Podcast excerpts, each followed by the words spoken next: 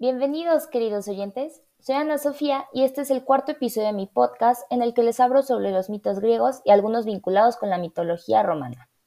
Les voy a platicar lo completamente extrañas que eran estas ideas, las cuales toda una civilización creyó por miles de años. Esto es Historias del Olimpo.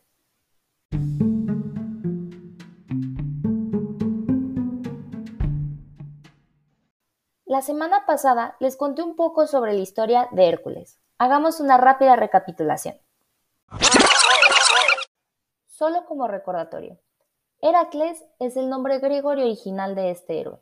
El caso es que nuestro extraño mundo decidió llamarle Hércules, como si ese fuera su nombre griego, cuando en realidad es el equivalente al nombre romano de Heracles.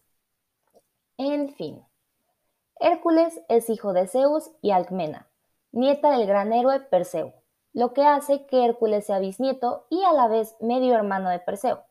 Lo sé, es confuso, pero Perseo es hijo de Zeus y también es abuelo de la madre de Hércules.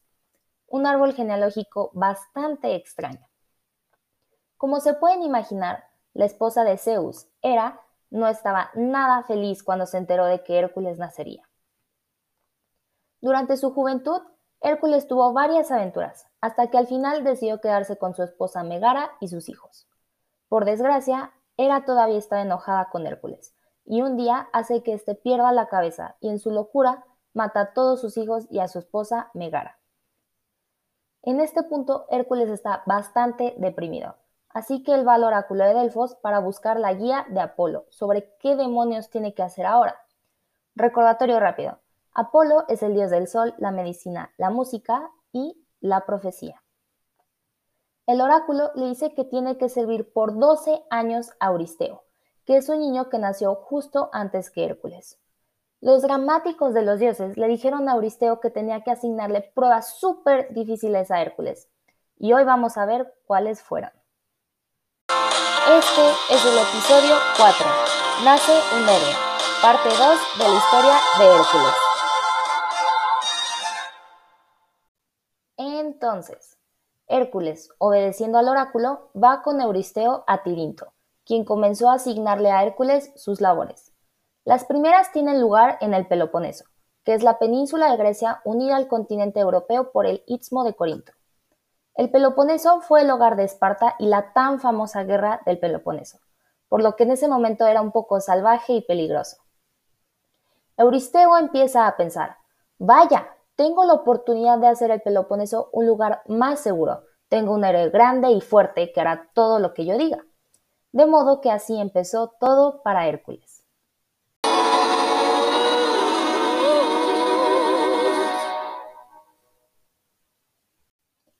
Euristeo le exige a Hércules la piel de un león. Y no es un león cualquiera, no. Es un león en particular que ha estado aterrorizando las colinas cercanas de Nemea.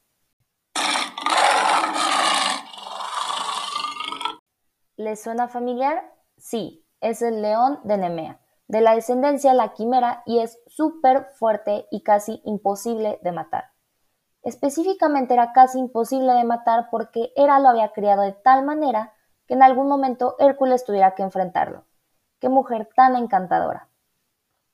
Hércules se dirige a matar al león de Nemea, pero al descubrir que sus armas son inútiles contra la bestia, le obliga de alguna manera a regresar a su propia cueva, y ahí la estrangula. Él usa las propias garras del león para cortar su piel y se hace una armadura, usándola como una especie de elegante capa de piel de animal.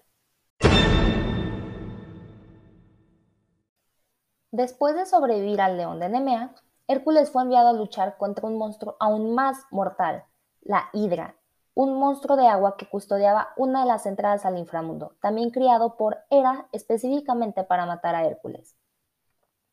La hidra tenía varias cabezas, pero cada vez que Hércules cortaba una cabeza, dos crecían en su lugar. Esta escena está enrayada en la película de Disney, si lo recuerdan. Después de algunas decapitaciones, esta cosa tiene muchas cabezas. La hidra vivía en un pantano y aparentemente un cangrejo gigante y muy enojado también vivía allí. El cangrejo gigante comenzó a atacar a Hércules por molestar a la hidra o simplemente por órdenes de Hera. Este cangrejo no duró mucho. Hércules lo venció fácilmente. Hera, quien era una fanática particular de este cangrejo, lo convirtió en una constelación después de su muerte. Es la constelación del signo zodiacal Cáncer. Ahora también estamos aprendiendo cosas astronómicas. Eso es bueno. Ahora que Hércules ha derrotado al cangrejo, puede volver su atención a la hidra y sabe cómo vencerla. La mayoría de las cabezas de las hidras son inmortales, pero hay una cabeza que de hecho es mortal, y es la clave para derrotarla.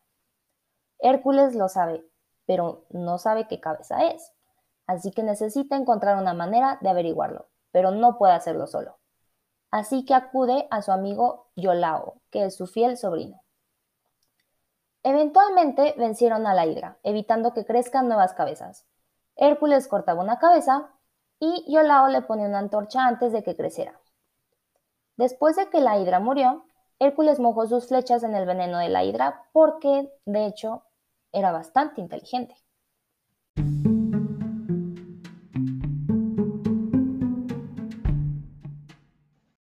El tercer trabajo de Hércules, encargado por el rey Euristeo, fue capturar a la sierva de Serinea, con cuernos dorados de naturaleza menos mortal que el león de Nemea o la hidra.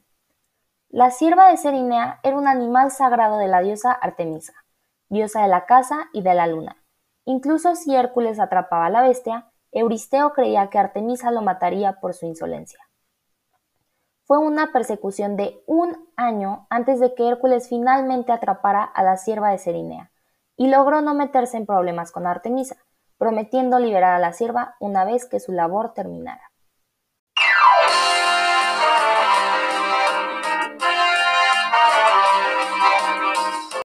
El rey Euristeo recurrió a una bestia mortal para el cuarto trabajo de Hércules, y el héroe tuvo la tarea de capturar al mortal jabalí de Erimanto, una bestia que asola los campos de Arcadia.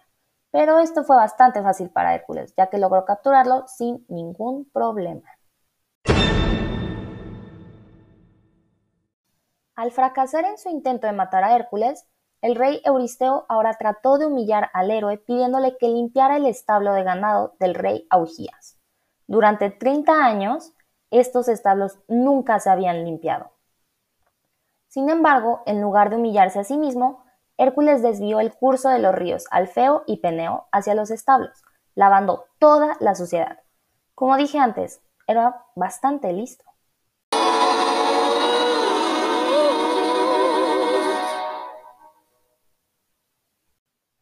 Hércules fue enviado rápidamente a la región noreste del Peloponeso para el sexto trabajo.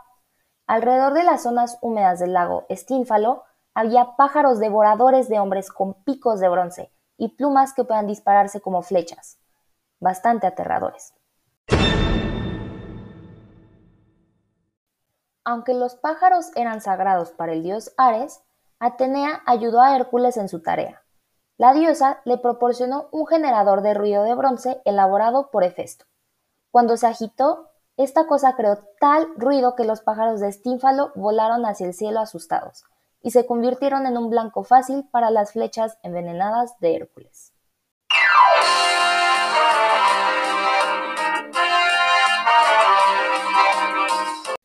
En la legendaria isla de Creta existía un toro que estaba devastando la tierra y para su séptimo trabajo, el rey Euristeo le encargó a Hércules que capturara a la bestia y la entregara como sacrificio a la diosa Hera.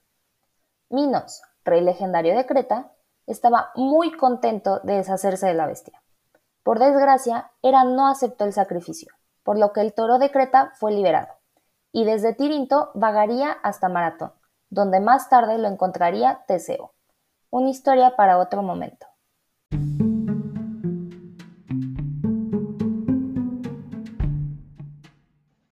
Para su octavo trabajo, Hércules fue enviado a la peligrosa tierra de Tracia. Ahí residía un rey llamado Diomedes, que poseía cuatro yeguas devoradoras de hombres. Hércules tenía que llevarse los caballos y el rey Euristeo creyó que en el intento Hércules sería asesinado ya sea por Diomedes o sus caballos. Así que ahí está Hércules frente a cuatro yeguas que comen hombres. Pero es un buen pensador. Tan pronto como llega y ve a los caballos, se da cuenta de que no puede hacer esto solo. va a buscar al rey Diomedes y lo arroja a las yeguas. Ellas tienen tanta hambre que inmediatamente se comen a su amo. Hércules es un tipo bastante afortunado. Tan pronto como los caballos se comieron a Diomedes, perdieron el gusto por la carne humana, por lo que llevarse a los caballos fue más fácil de lo esperado. Habían llegado al rey Euristeo noticias de un magnífico cinturón que le pertenecía a Hipólita, la reina de las Amazonas. Ya saben, las fuertes guerreras que aparecen en la película de La Mujer Maravilla. Este cinturón fue un regalo de Ares, dios de la guerra, a la reina amazona, por lo que era divino y hacía que quien lo usara fuera invencible en cualquier batalla.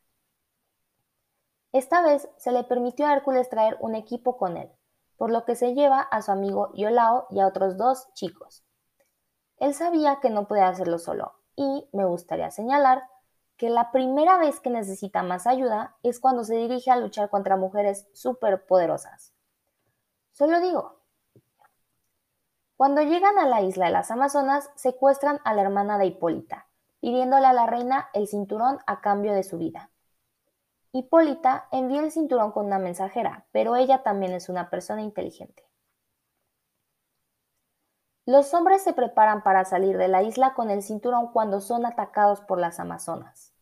Las guerreras luchan como las grandes guerreras que son, pero Recordemos que fueron los hombres quienes contaron estas historias en la antigüedad.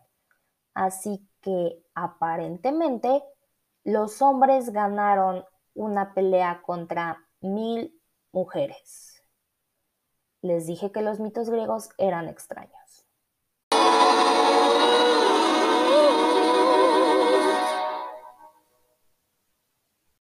Para el décimo trabajo de Hércules, Euristeo le dice que tiene que conseguir el ganado rojo de Gerión. Solo un montón de vacas. Vacas rojas. Pero no es tan fácil como parece. El ganado estaba en una isla en los confines del mundo conocido hasta ese momento, muy cerca del fin del mismísimo inframundo. Hay que tener en cuenta que los griegos creían que la Tierra era plana, y de alguna manera esta es una creencia que ha vuelto. Volviendo al punto. Gerión en sí mismo no es exactamente humano, era un monstruo y uno único. Tenía tres cuerpos unidos por la cintura y desde ahí partían tres pares de piernas, y no se encontraba solo custodiando estas vacas. Tenía un perro llamado Orto que tenía dos cabezas, no era Cerbero, el perro de tres cabezas que guardaba el inframundo, pero no era un perro agradable. Hércules se dio cuenta de que iba a necesitar ayuda para encontrar este ganado, por lo que el antiguo titán del sol, Helios, le da a Hércules una copa de oro. ¿Cómo te ayuda una copa a encontrar una isla en los confines del mundo? No lo sé. Entonces, de alguna manera, Hércules llega a la isla, mata a los monstruos. Al parecer no daban tanto miedo, así que simplemente se va a las vacas rojas de la isla.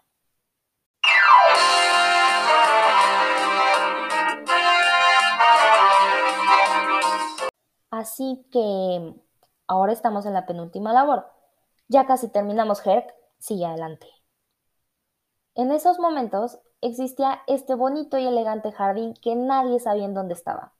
Era el jardín de Hera, la reina de los dioses y el enemigo número uno de Hércules. Este jardín tenía un árbol muy interesante que daba manzanas doradas, las cuales concedían inmortalidad a quien se las come. Las Hespérides eran unas ninfas que protegían estas divinas manzanas, pero también estaban en la protección del Adón, un monstruoso dragón. Hércules logró encontrar este jardín con la ayuda de algunos dioses y criaturas mitológicas, y pudo vencer al Adón y evadir a las Hespérides, por lo que fue una prueba fácil llevar las manzanas doradas a Tidinto, aunque Euristeo no llegó a poseerlas, ya que la diosa Atenea se aseguró de que fueran devueltas a jardín de Hera.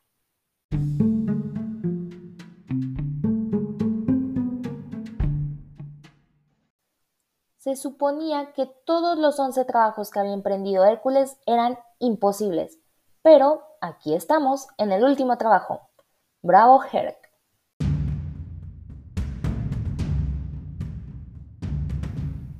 Euristeo finalmente creía que había encontrado la tarea que terminaría matando a Hércules.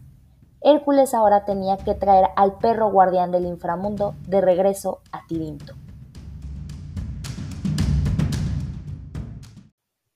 Cerbero era este perro de tres cabezas que protegía el inframundo, también conocido como Fluffy para los fanáticos de Harry Potter.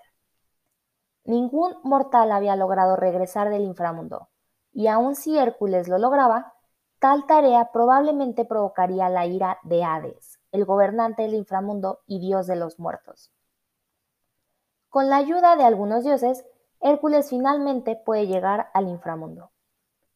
Ahí ve a Hades y a Perséfone, diosa de la primavera, flores y esposa de Hades. Entonces, Hércules le dice a Hades que quiere secuestrar a su perro. El rey del inframundo, siendo tranquilo y no dramático como la mayoría de sus hermanos, le dice a Hércules que puede tomar a su perro, pero solo si logra vencerlo con sus propias manos. También le dice que tiene que traer a su perro de vuelta, porque es, ya saben, bastante importante. Hércules derrota a Cerbero con bastante facilidad y termina arrastrándolo de regreso a Tirinto. Después de que Euristeo ve que el perro en su palacio es en verdad el perro aterrador del inframundo, Hércules lo lleva de regreso a su amo. Y eso es todo. Sus doce trabajos se completaron.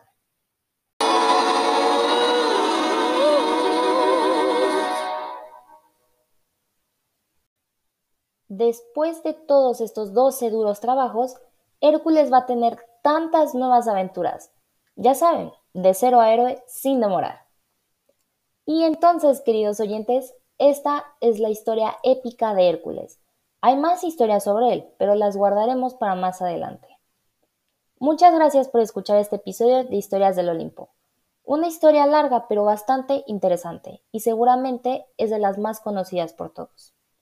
Estén atentos para el próximo episodio, hay muchas cosas emocionantes por venir. Prepárense para ello. Algunos de los fragmentos musicales utilizados son de la película Hércules de Disney y fue para fines educativos.